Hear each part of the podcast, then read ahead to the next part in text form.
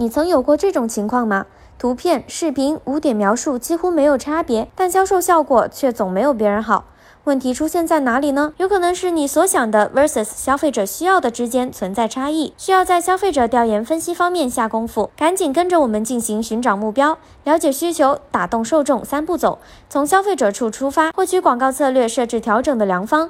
本期内容较长，将分为上下两集。如果要拉近你想的和消费者需求之间的差异，首先要明确你的目标客群和真正购买你的产品的群体。只有清晰定位了目标消费人群，我们才可以从定价。listing A 加视频和关键词设置等方面迎合消费者的需求。比如，我们的产品是 LED 灯带，而目标人群年龄大概在二十至三十五岁，属于中高收入，追求炫酷生活。我们就可以在 listing 中展示出年轻人聚会氛围的产品使用场景，来吸引消费者。那么，买我产品的是谁呢？通过亚马逊品牌分析 ABA 人数统计功能，帮助我们分析这些用户画像是否与自己品牌定位一致。另外，还可以查看交易报告，了解你的产品在哪些站点热销，从而有释放底的优化品牌和产品的发展。部分卖家会发现，我们认为重要的卖点，可能对于消费者来说并不重要，而消费者真正需要的卖点，我们可能并未发现。因此，我们以某宠物饮水器为例，解构消费者的购物过程。制作专属的消费者需求宝典，我们可以通过站内 review 和搜索词，以及站外媒介三个渠道，一窥消费者的核心需求。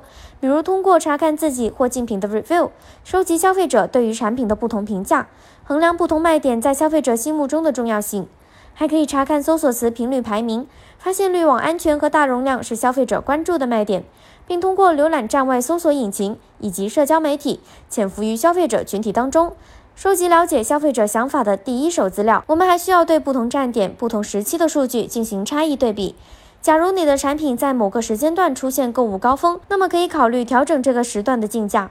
我们还可以通过数据分析了解价格调整以及促销对销量的影响。假如调整后的销量有明显的提升，证明消费者对价格的浮动还是很敏感的；反之亦然，可以暂时不考虑降价。不同的品类也可能会影响消费者的购买行为。我们以电子产品和服饰类产品进行对比。消费者在购买高客单价的电子产品前，要做调研、收集数据等等，会花费更长的时间考虑，属于理性决策。相对而言，服饰类花费的时间更短，更偏感性决策。针对不同决策类型的产品，我们在广告策略上也会区别对待，争取更好的效果。如果还想了解如何打动目标消费群体的卖家，记得收听下集内容。